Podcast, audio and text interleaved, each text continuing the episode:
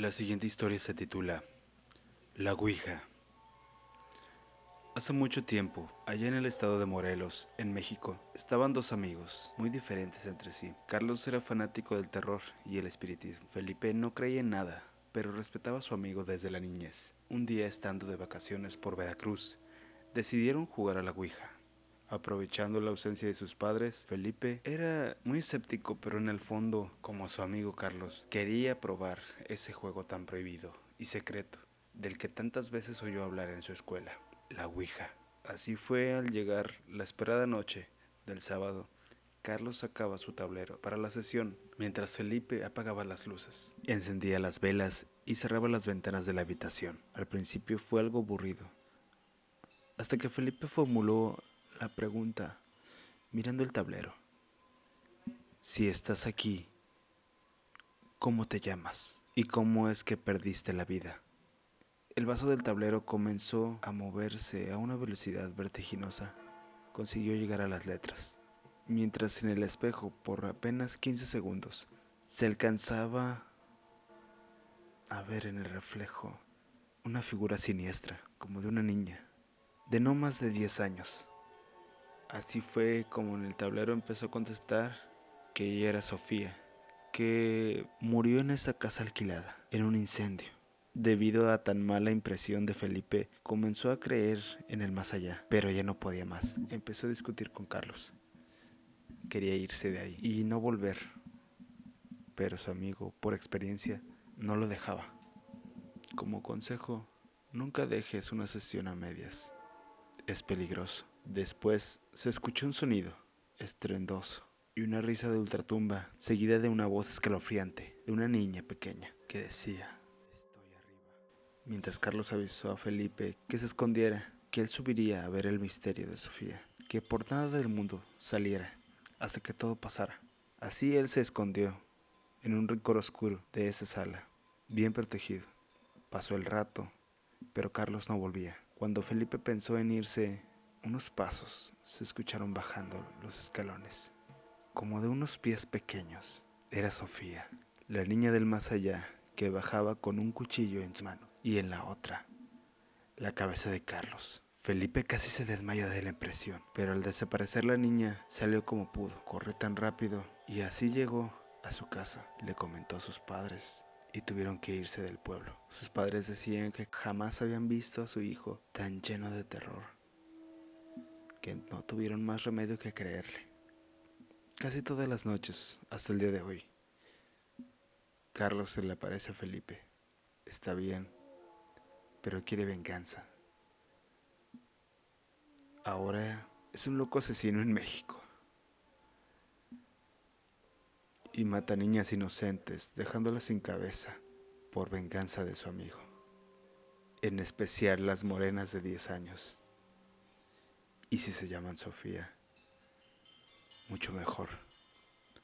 Unos dicen que lo hace por venganza, por volverse demente, ya que se quedó sin su amigo de la infancia. El cuerpo de Carlos nunca apareció. Y otros cuentan que cada 10 de octubre a las 10 de la noche, él sale a asesinar, estando poseído por esa niña. Las ratas del cementerio de Henry Kuttner. El viejo Mason, quien custodiaba uno de los cementerios de mayor antigüedad en Salem, sostenía una lucha constante con las ratas. Generaciones antes, había llegado al cementerio una colonia de ratas desde los muelles. Y cuando Mason ocupó su cargo, luego de que el guardián anterior desapareciese inexplicablemente, tomó la decisión de exterminarlas. Al inicio esparcía un veneno y trampas alrededor de las madrigueras. Después, trató de aniquilarlas a tiros. Todo fue en vano. Las ratas continuaban en el lugar. Sus hambrientas hordas se extendían invadiendo el cementerio. Eran enormes incluso para ser de la especie de Mus decumanus, del cual se sabe, llega a medir hasta 35 centímetros, sin incluir la cola, gris y pelada, Mason se había topado con varios del tamaño de un gato y cada vez los sepultureros encontraban otra madriguera. Asombrados, confirmaban entre aquellas cavernas putrefactas que había a la perfección un cuerpo de un ser humano. Aparentemente, los barcos que solían atracar en los decadentes muelles de Salem durante el pasado debían haber transportado cargamentos demasiado insólitos. En ocasiones, Mason se quedaba impactado por las descomunales proporciones que tenían estos nidos. Lo hacían acordarse de cuentos fantásticos que habían escuchado al llegar al viejo y encantado pueblo de Salem. Eran cuentos que advertían de una vida embrionaria que sobrevivía a la muerte, ocultándose en rincones ignorados bajo la tierra. Atrás habían quedado los tiempos.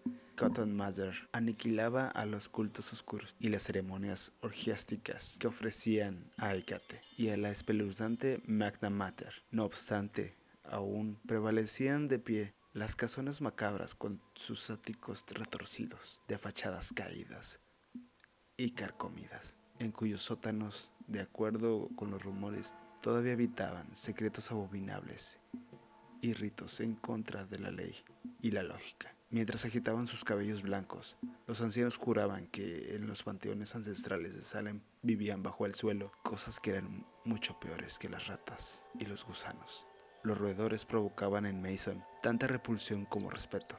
Estaba consciente del peligro que encerraban sus dientes afilados y relucientes mas no entendía el pavor que las casas abandonadas e invadidas por las ratas despertaban en los viejos. Había oído rumores acerca de criaturas horribles que habitaban en las profundidades y que, gracias al poder que poseían sobre las ratas, habían formado grandes ejércitos. De acuerdo con lo que decían los ancianos, las ratas llevaban un mensaje entre nuestro mundo y esas cuevas de las profundidades. Todavía se hablaba sobre cadáveres robados de sus tumbas para preparar banquetes bajo la tierra. El cuento del flautista de Hamelin era en realidad una leyenda que de modo metafórico encubría algo horrible y pagano. Según ellos, los infiernos más oscuros habían expulsado seres repugnantes de sus entrañas y que jamás habían nacido. Mason ignoraba todas esas habladurías, siempre se apartaba de los vecinos y en realidad se esforzaba porque nadie descubriera el problema de las ratas. Pues de haberse conocido, sin duda habría llevado a cabo investigaciones y abierto muchos sepulcros. Entonces encontrarían los féretros agujerados por los que culpaban a las ratas, pero además encontrarían algunos cadáveres con partes faltantes, poniendo a Mason en una situación delicada. Los dientes postizos solían fabricarse con oro y no se extraían al morir. La ropa obviamente es distinta, ya que la funeraria solía brindar un simple traje de paño por lo cual puede reconocerse a pesar del tiempo. El oro no. Mason también hacía negocios con ciertos estudiantes de medicina y médicos sin moral que requerían cuerpos, sin importar de dónde vinieran. Hasta entonces, se les había ingeniado para evitar que investigaran.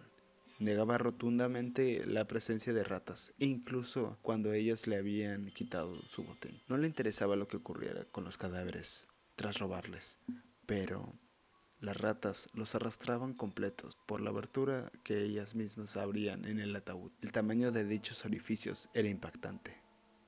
Lo más curioso era que los roedores perforaban las cajas por alguno de los extremos, nunca en los costados, como si actuaran bajo órdenes de algo más inteligente. En aquel instante se hallaban delante de una tumba abierta. Apenas habían retirado los últimos restos de la tierra, añadiéndolos al montículo, al lado de sus pies.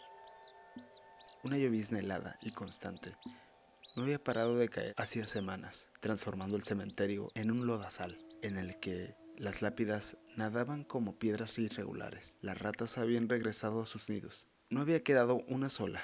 Imperó la cara huesuda de Mason, mostrando preocupación. Acababa de levantar la tapa de un féretro de roble. Lo habían sepultado días atrás, sin que él se animara a desenterrarlo antes. Sus parientes aún acudían a ayudarlo, sin importar que lloviera, pero siendo tan tarde y de noche, era improbable que llegaran, sin importar qué tan grande fuera su dolor. Con este movimiento, Mason se tranquilizó, incorporándose y abandonando su pala. Desde el monte que albergaba el cementerio. Las luces de Salem tintineaban entre la lluvia. Tomó la linterna y se agachó para comprobar los cierres del ataúd. Entonces se quedó paralizado. Había escuchado un murmullo frenético bajo sus pies, como si algo se revolviera bajo la tierra. Por un instante experimentó un miedo supersticioso que no tardó en volverse cólera al entender lo que aquellos sonidos significaban. Las ratas le habían ganado de nuevo. Furioso rompió los candados del féretro, metió la pala y haciendo palanca logró levantar la tapa. Encendió su luz y la dirigió al interior. Estaba vacío. Mason notó cómo algo se movía. Con sigilo en la cabecera lo alumbró. Aquel rincón de la caja había sido agujerado y el hoyo se abría ante lo que parecía ser un pasadizo por el que vio desaparecer un pie rígido, envuelto en su respectivo zapato. Las ratas le habían ganado únicamente por unos minutos. Se inclinó y tiró del zapato con fuerza. Al caer dentro del ataúd, la linterna se apagó con violencia. Sintió como el zapato se le escurría de las manos de golpe. Bajo el eco de unos chillidos frenéticos y agudos, Mason tomó la linterna y la dirigió hacia el orificio. Era muy grande, debía ser, pues no habrían podido robar al muerto. Trató de imaginar el tamaño que tendrían esas ratas si eran capaces de llevarse un cuerpo humano. Le alivió saber que tenía su revólver cargado y a la mano. Si hubiera sido el cuerpo de una persona cualquiera, Mason se lo habría dejado a esas ratas. Antes de entrar por ese claustrofóbico túnel, no obstante, al pensar en el costoso alfiler de corbata con una perla auténtica y en los gemelos de sus muñecas. No lo pensó. Se colocó la linterna en el cinturón y avanzó por la madriguera. Era muy angosta. Delante, él veía cómo las suelas de los zapatos se alejaban en dirección al fondo de la galería. Intentó seguirlas lo más rápido que le fue posible pero en instantes se sentía incapaz de seguir. Oprimido por las paredes subterráneas, el hedor del cuerpo había impregnado el, aire, impidiéndole respirar. Fue ahí cuando se dijo que si no lo lograba alcanzar, volvería. El terror sacudía su imaginación, pero la codicia lo impulsaba a seguir adelante. Así que siguió, pasando de largo por otros túneles. Los muros del pasadizo que estaban pegajosos y húmedos. En un par de ocasiones escuchó cómo la tierra se desprendía tras él, haciéndole mirar sobre el hombre. No pudo ver nada, hasta que alzó la linterna y el lodo había obstruido el pasaje casi por completo. La peligrosa situación hizo latir su corazón con fuerza, revelándose una verdad espantosa. No quería pensar en un hundimiento. Optó por dejar de lado su objetivo, aun cuando casi alcanzaba el cuerpo, y a los temibles seres que lo transportaban. Sin embargo, había otro detalle, uno en el que no había pensado. La madriguera era demasiado angosta. ¿Cómo podría darse la vuelta? Sintió pánico y entonces se acordó del túnel lateral que acababa de pasar. Retorciéndose con dificultad hasta ahí, metió las piernas y consiguió darse vuelta. Se arrastró con desesperación a la salida, ignorando el dolor de sus rodillas. Entonces sintió una punzada en su pierna. Unos dientes afilados traspasaban su carne. Pataleó con frenesí para escapar de sus atacantes y escuchó un chillido intenso, seguido por un murmullo apresurado de patas que impedían la huida. Dirigió la linterna hacia atrás y se estremeció de terror. Varias ratas lo observaban con atención. Sus ojos malévolos relucían ante la luz. Estaban deformes y eran del tamaño de gatos. Tras ellas, una silueta oscura se desvaneció en la penumbra, pero eso no le impidió sentir miedo ante sus descomunales proporciones. La luz detuvo a los roedores por un instante antes de que volvieran a acercarse con cautela, con los dientes pintados de escarlata. Mason sacó su pistola con dificultad y apuntó. No se encontraba en una buena posición. Tuvo cuidado de apuntar hacia las zonas húmedas del túnel para no lastimarse. El impacto lo ensordeció unos momentos. Luego, en cuanto el humo se disipó, verificó que las ratas no estaban. Guardó el arma y volvió a reptar con rapidez por el pasadizo. Mas no tardó en volver a escuchar cómo las alimañas corrían, abalanzándose sobre él, invadieron sus piernas, mordiendo y chillando con locura. Mason gritó al tiempo que tomaba la pistola. No se disparó de milagro. Sin embargo, las ratas no retrocedieron tanto esta vez. Él aprovechó para arrastrarse tan rápido como podía, preparando para abrir fuego ante el siguiente ataque. Escuchó el movimiento de sus patas e iluminó nuevamente con la linterna. Una gran rata grisácea se detuvo para mirarlo, moviendo sus bigotes y balanceándose su repugnante cola de lado a lado. Le disparó y se retiró corriendo. Siguió reptando. Se había parado a descansar un segundo, al lado de la entrada de otro túnel, cuando se percató de un bulto extraño bajo la tierra húmeda, unos pocos pasos de él. Pensó que era un montículo que se había desprendido del techo, hasta que vio que se trataba de otro cuerpo humano, otra momia seca y arriada, que se movía hacia él. Bajo la luz de la linterna contempló su cara horrible, a pocos centímetros de la suya. Era un rostro descarnado, el semblante de un cadáver que había estado enterrado a largos años, reanimado por aquellas criaturas infernales. Sus ojos estaban hinchados y vidriosos, expresando su ceguera. Al encontrarse con Mason, el cuerpo emitió un gemido lastimero a través de sus labios podridos, que formaron una mueca hambrienta. A Mason se le había helado la sangre. Cuando aquel cuerpo estaba por alcanzarlo, se introdujo a toda prisa por el túnel lateral. Escuchó que arañaban la tierra bajo sus pies y el gruñido perplejo de la rata que lo seguía Mason miró hacia atrás, gritó e intentó escapar aterrorizado a través de la madriguera.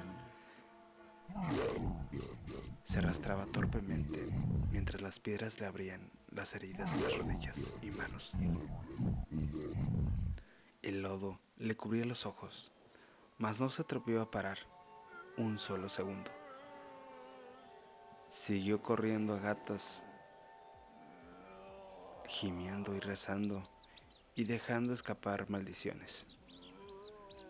Las ratas chillaron victoriosas y se le fueron encima con miradas voraces. Mason por poco se rindió ante sus dientes, pero una vez más consiguió liberarse de ellas. Lleno de pánico, se sacudió y gritó y disparó, hasta quedarse sin municiones. Había ahuyentado a las ratas. Entonces vio que se encontraban debajo de una gran piedra que enclavaba sobre el túnel. Presionaba dolorosamente su espalda. Vio que se movía y tuvo una idea. Si la logro hacer caer, bloquearía el túnel. La tierra estaba mojada. Se incorporó y empezó a remover el barro que sostenía la roca. Las ratas se acercaban.